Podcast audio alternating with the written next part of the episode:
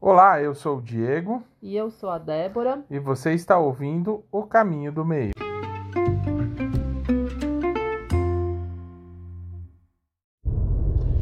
Bom dia, boa tarde, boa noite, voltamos! Pois é, desculpa esse tempo aí sem gravar. Nos enrolamos, confesso que foi, É. foi enro- enrosco de agenda.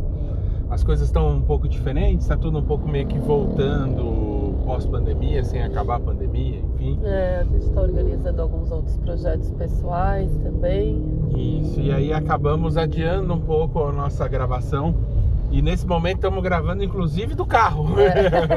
então não ligue o barulho da moto passando, é a 23 de maio aqui em São Paulo. Exatamente.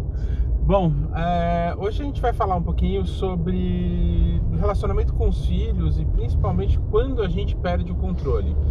E vou te confessar, eu perco o controle várias vezes. É assim. normal, A né? gente, quando a gente percebe, porque, sei lá, vão- o copo vai enchendo, vai enchendo, vai enchendo, de repente transborda, a gente perde o controle e aí vem a senhora culpa depois e acaba com a gente, torna a gente pior, a pior pessoa do mundo. E não e, e- e isso nos carrega, mas E acho que chega também um momento que não é o copo que transborda, que a gente já está, por conta de outras situações, frustrados e num dia mais, é, sei lá, sensível e tal. E aí qualquer coisinha que a criança faz, a gente já super reage é, àquilo, o né? copo não transborda, ele explode, né? É, Brum. exatamente. E que não tem nada a ver com a criança, né? não necessariamente, às vezes tem a ver, às vezes não tem a ver, mas é, é- são as nossas frustrações, né? E acho que a gente é, tem muito conhecimento agora para conseguir controlar e minimizar não só os episódios de descontrole, mas quando eles acontecem, é, conseguir pedir desculpas, se reconciliar com a criança, dizer que o formato não é legal, né? Que desculpa pelo nosso grito, tal, mas também para se perdoar, né? Exatamente. né? O, o pa- Padre Fábio de Mello eh, faz uma diferenciação muito boa entre culpa e arrependimento. E o quanto arrepender é, na verdade, reconhecer que você estava errado e trabalhar para que aquilo eh, seja, seja. trabalhar com outras coisas para melhorar aquele presente afetado por aquele passado, que é o arrependimento, da culpa, que é aquela coisa que paralisa, que nos impede de crescer, que nos impede de respirar. E eu acho que a gente tem que pensar muito no arrependimento. E pensar no arrependimento já é uma coisa um pouco diferente dos nossos pais, né? Sim. Porque pelo menos na minha geração, assim, olhando para meus pais, meus- devo muito a ele, amo muito eles, beijo pai e mãe, mas é, reconhecer que você está errado, reconhecer que você, para o seu filho, que você passou do limite, não era uma coisa muito usual na minha não, infância. Não era. E trabalhar isso, saber trabalhar isso, saber trabalhar de, no reconhecimento de que eu, pai, não sou perfeito, é um negócio muito louco eh, de E acho pensar. que dá liberdade também para os nossos filhos saberem que tudo bem errar, né? Porque se o papai e a mamãe, Exatamente. que são aqueles heróis, aquelas, é, né, eles colocam em pedestais, eles acreditam piamente que nós somos perfeitos, né? Então é muito legal conseguir ir desconstruindo isso na cabecinha das crianças e eles perceberem que o papai e a mamãe também erram e está tudo bem. É, é muito louco porque a gente sai, a- a- o jeito que pelo menos eu e a Dé escolhemos criar nossos filhos é sair um pouco daquela figura é, super-herói para uma figura que tem as suas falhas, mas ao mesmo tempo para uma figura que está ali para liderar É humana, eles né? é, e que está ali para liderá-los na, na- na- como pais e aconselhá-los e levá-los pelo caminho que a gente entende melhor. Isso, obviamente, com muitos tropeços durante esse percurso como um todo. Mas sim, é, sair acho- daquela figura de pedestal, né? E acho que a gente consegue também sair dessa do- da redoma da culpa para autorresponsabilidade, para pensar o que fazer melhor e diferente, porque a gente percebe eh, que o descontrole emocional foi nosso. Não importa por, qual foi o gatilho que fez a gente perder o controle. Uh, não é culpa de quem tem o gatilho, né? É culpa nossa que não conseguimos controlar o nosso emocional.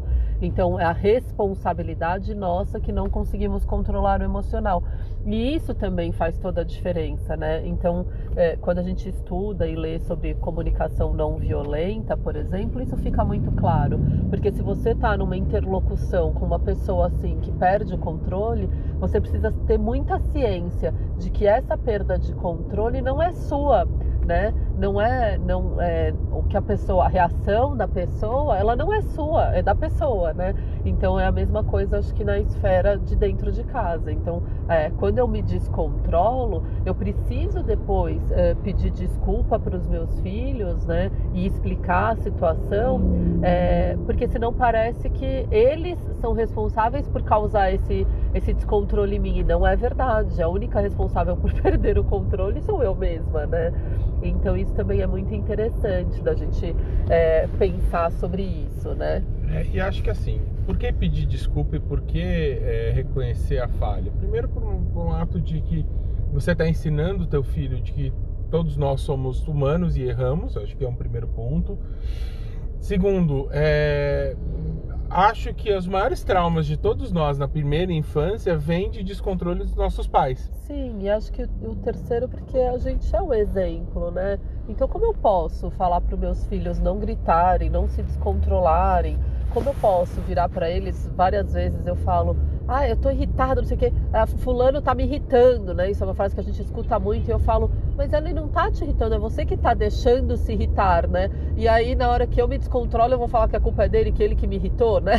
É, pois é, pois é. Então, eles aprendem com o exemplo muito mais do que com os nossos discursos, né? Então, também é importante fazer esse caminho para que eles é, consigam compreender na prática o que a gente está dizendo. É, e aí tem uma outra coisa que envolve o casal. É, vocês têm, e eu e a Débora, a gente criou em que pese eu fique irritadíssimo quando ela usa esse gatilho, e ela irritadíssima quando também uso esse gatilho. Quando a gente percebe, quando você, é, eu estou brigando com um dos meus filhos, e a Débora percebe que eu estou passando do limite, ela usa um gatilho que a gente combinou, que ela simplesmente me chama para eu me ligar que eu estou passando do limite. Obviamente isso irrita mais, mas faz automaticamente eu sair de cena.